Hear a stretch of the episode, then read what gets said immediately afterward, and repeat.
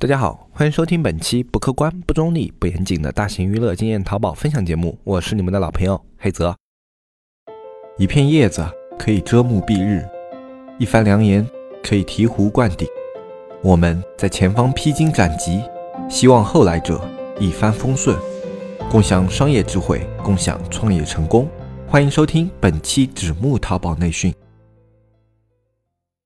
上一期节目呢，我们依旧给大家留了一个经济博弈学的一个问题，是非常经典的红眼睛和蓝眼睛的问题。那么我们今天就从这一个问题衍生出来讲，我们如何从信息中去获取信息。首先啊，我们来复述一下我们上一期的问题。上一期的问题是一个岛上有一百个人，其中呢有五个红眼睛，九十五个人是蓝眼睛。那么这个岛上有三个非常奇怪的宗教规则。第一个规则是，他们不能照镜子，不能看自己的眼睛是什么颜色。第二个规则是，他们不能告诉别人对方的眼睛是什么颜色。第三个规则是，一旦有人知道自己是红眼睛的话，他必须在当天晚上自杀。有一天，某个旅行者到了这个岛上，由于不知道这里的规矩，所以他在跟全岛人一起狂欢的时候，不留神说了一句话。他说：“你们这里有红眼睛的人。问题：假设这个岛上的人足够聪明，每个人都可以做出缜密的逻辑推理，那么，请问岛上会发生什么？”啊，这道题其实跟海盗分金一样，你乍一看这所有的条件很难去进行推理，但是我们是可以一步一步的去进行推导的。推导的方式呢，跟海盗分金也有一些类似，我们可以从一种较为简单的假设情况一步一步的来推导。那么首先，我们假设这个岛上有九十九个蓝眼睛和一个红眼睛。那么第一天，红眼睛的视角是零个红眼睛的人和九十九个蓝眼睛的人，就除了自己以外，岛上的人都是蓝眼睛。那么一获取到的信息，自己是红眼睛，于是一在当天晚上自杀，其他岛上的人都没有事。这里的逻辑就很简单，因为岛上的人都是蓝眼睛，所以红眼睛在听到这个消息以后，他知道这个岛上只有自己一个人是红眼睛，于是他自杀了。那么换一种情况，从第二个开始就显得略微有些复杂了。如果这个岛上有九十八个蓝眼睛和两个红眼睛，这个时候情况会怎么样呢？首先，两个红眼睛在第一天晚上并不会自杀，因为他们都觉得对方才是那个红眼睛。但是到了第二天，两个人都不会自杀啊，所以这个时候他们得到了信息，他们得到了新的信息。这时候新的信息是什么呢？我的信息和其他人的信息不对称。对方身为红眼睛没有自杀的原因是什么呢？那只有一个原因，那就是自己也是红眼睛。而同时，岛上另外一些蓝眼睛的人，他们的推理是。两个红眼睛的人，因为在第一天没有确认自己是红眼睛，所以他们没有自杀。所以蓝眼睛的人在第二天并不会自杀。那么当第二天的时候，就是两个红眼睛的人全部自杀，然后剩下的蓝眼睛猜疑结束。也就是说，这个岛上就没有红眼睛的人了。信息是正确的，两个红眼睛的人应该在第二天晚上自杀。这就是两个红眼睛情况。那么当情况变成三个红眼睛情况，似乎就更为复杂了。但是同样可以推导。在第一天的时候，红眼睛的视角是这里有两个红眼睛的人和九十七个蓝眼睛的人，确认了两个红眼睛，但是不知道自己是不是红眼睛。那么蓝眼睛的人是三个红眼睛的人和九十六个蓝眼睛的人，确认了三个蓝眼睛，但是不知道自己是不是红眼睛。这就是两边的一个信息差。那么同样的，到了第二天，红眼睛的视角依然是这样的。在红眼睛的眼里，有另外两个红眼睛和九十七个蓝眼睛；而在蓝眼睛的眼里，有另外三个红眼睛和九十六个蓝眼睛。于是，在红眼睛的视角里面，在这一天晚上，那么另外两个红眼睛就应该自杀。但是到了第三天，因为所有的红眼睛都这样想，所以没有人自杀。这时候，红眼睛就意识到了自己的信息跟别人的信息不对称。于是到了第三天的时候，红眼睛三个红眼睛就全部自杀了。于是所有的蓝。眼睛信息在这个时候就停止了，就三个红眼睛自杀了。那么剩下的人，他们的信息应该都是对等的。于是剩下的人都是蓝眼睛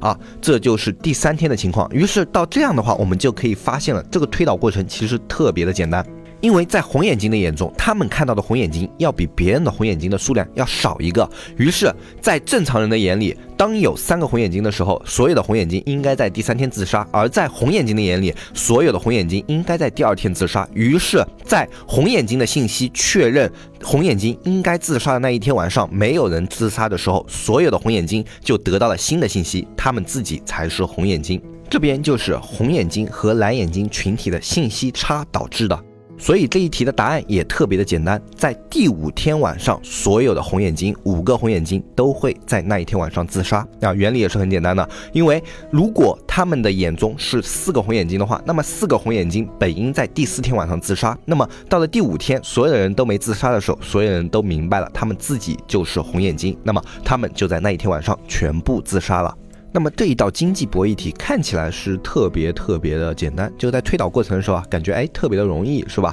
从第一个开始推导，然后推导到第二个，从第二个开始你就明白了其中哎这个红眼睛为什么会自杀的逻辑，然后从第三个开始你就知道他们会在什么时候自杀。那这个结论非常的简单，但是呢，推导的过程其实并不是那么那么的容易啊。就在没有答案之前啊，想要去想这样的一个过程的话，其实是特别困难的一件事情，因为我当时也想了特别特别久，然后后来想的答案。还是跟这个原答案有一些出入的。曾经有一个大学教授说，这道题本身是有问题的，因为它的前提条件就有问题啊。问题在哪里呢？他的说法是，这个岛上本来有九十五个蓝眼睛的人和五个红眼睛的人，所有人都知道一件事情，就是这个岛上有红眼睛，所以那个旅行者来的说的那一句“你们这个岛上有红眼睛”。并没有注入任何新的信息，那么听起来是不是特别的对，特别的有道理，对吧？听起来就好像，哎哎，确实啊，所有人都知道啊，这个岛上有红眼睛，那么为什么他们要自杀呢？实际上，这个旅行者他说的这一句话是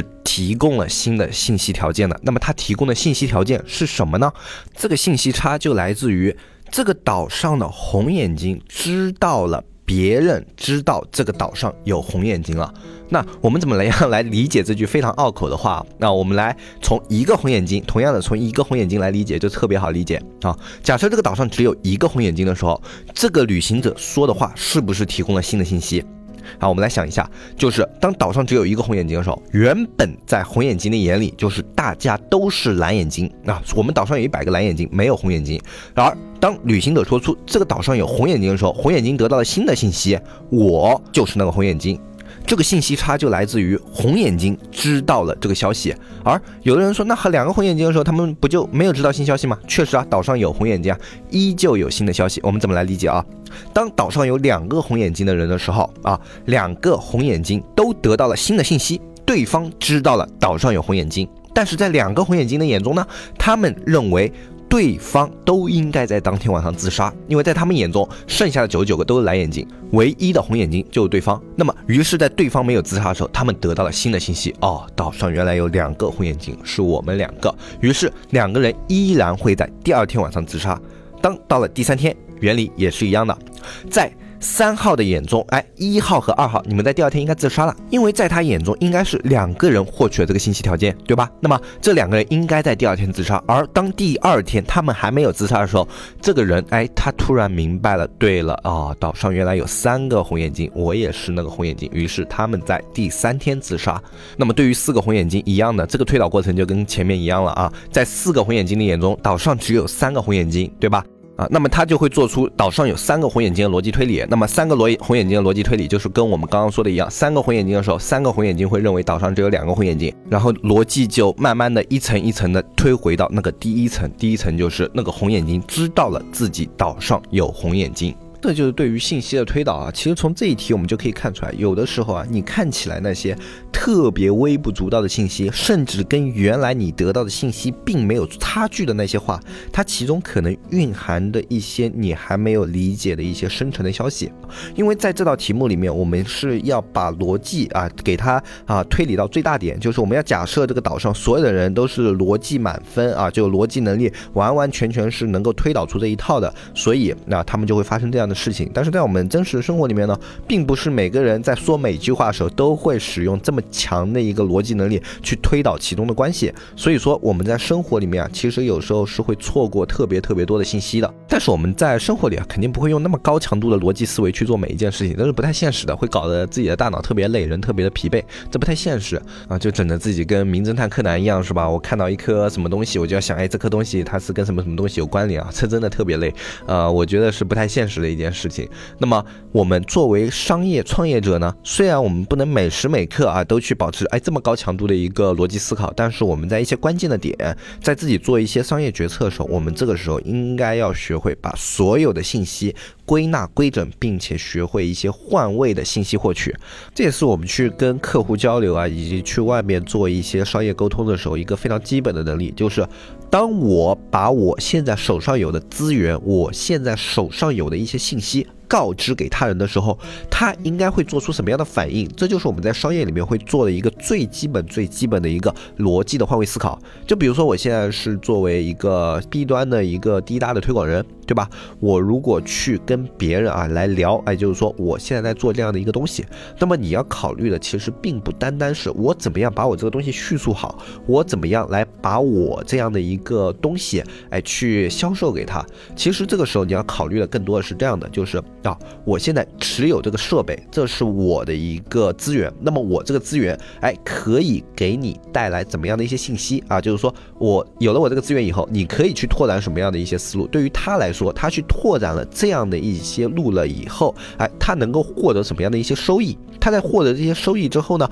对他以后的发展会有什么样的帮助？你要考虑从对方获取到你提供的信息的角度来去考虑你们这一次的一个谈话内容。虽然在真实的一个人与人的交流中啊，不可能像我们题目里面这样，就所有人哎，我逻辑都考虑的非常缜密。就是你生活中去谈的时候，有一些人，他们就是逻辑特别简单，就是会去考虑一些简单的一些收益。那你同时也会在你跟他交谈的过程中，就会发现这个人做生意是一个什么样的风格啊？你可以通过他的逻辑和你的逻辑是否相符合，你去判断这个人他的一个思考模式是什么样的。他如果顺着你的话说。或者说，哎。表示比较认可的话，那么你们的逻辑思路可能就是在同一个循环里面的。那么如果对方说话的出入点跟你特别的多，那么你可能就要考虑对方的逻辑思考的方式跟我的思考方式是否有的比较大的不同。他是出于什么样的一个逻辑思考去提出了他说的这些话？那么我通过他提出的这句话，我应该顺着怎么样的一个逻辑思路思考，我才能够让他有更高的概率来接受我的商品啊？这就是通。过获取信息的过程来对对方的定位产生改变啊，这也就是我们在不断跟对方交流的过程中，就在获取了新的信息，而所有新的信息又可以转化成新的信息，在逻辑里面它就是这个样子的。嗯，我觉得大家可以去尝试着用这样的思考模式，去多多的运用到自己一些比较重要的谈判和谈话的场合里面啊。我相信经常用这样的一个思考模式去思考一些东西的话，对你会有一些帮助。呃，当然也不要。太在意了，就比如说啊，我一定要用这种逻辑思维去思考的时候，然后导致自己太紧张，太紧张的话，就会导致你在去跟对方商业谈话的时候啊，哎，经常会磕磕绊绊，或者说打顿啊什么的啊，不要把这一个啊提到一个太高的优先级，不要脑中特别刻意的说，哎，我一定要用这种逻辑的思维去跟对方去做一个谈判啊，你就放轻松一点，你就对方说了什么，你看看，如果是哎普通说的那种话，你就能接下去，那你就用普通的话，如觉得哎对面。这个话里面好像有什么别的信息，你可以一边说着其他的内容，一边去思考它这个信息里面包含了什么的含义啊！不要搞得自己太紧张，就哎哎哑口无言，或者说顿顿巴巴，这样的话就会啊跟你的初衷背道而驰啊！要学会比较流畅的在谈话的过程中去思考一些问题。好，那么今天这一期内容呢，我们就说到这里。啊，如果大家想学更多的商业知识啊，淘宝技能啊，淘宝的一些课程，可以加入我们的社区。我们社区的加入方式是纸木电商的拼音啊，在我们下方详情页也有，大家感兴趣的话，可以通过下方的详情页加入啊。我们不仅有淘宝方面的一些内容分享啊，我们也可能会分享一些商业的机会、商业的一些啊思考和探索。那么，如果你想要长久的在商业这条路上走下去的话，相信加入我们社区，你总能获取到更多的机会和帮助。那么今天这一期节目的话，就跟大家说到这里，我是。是黑泽，我们下期节目再见，拜拜拜拜拜。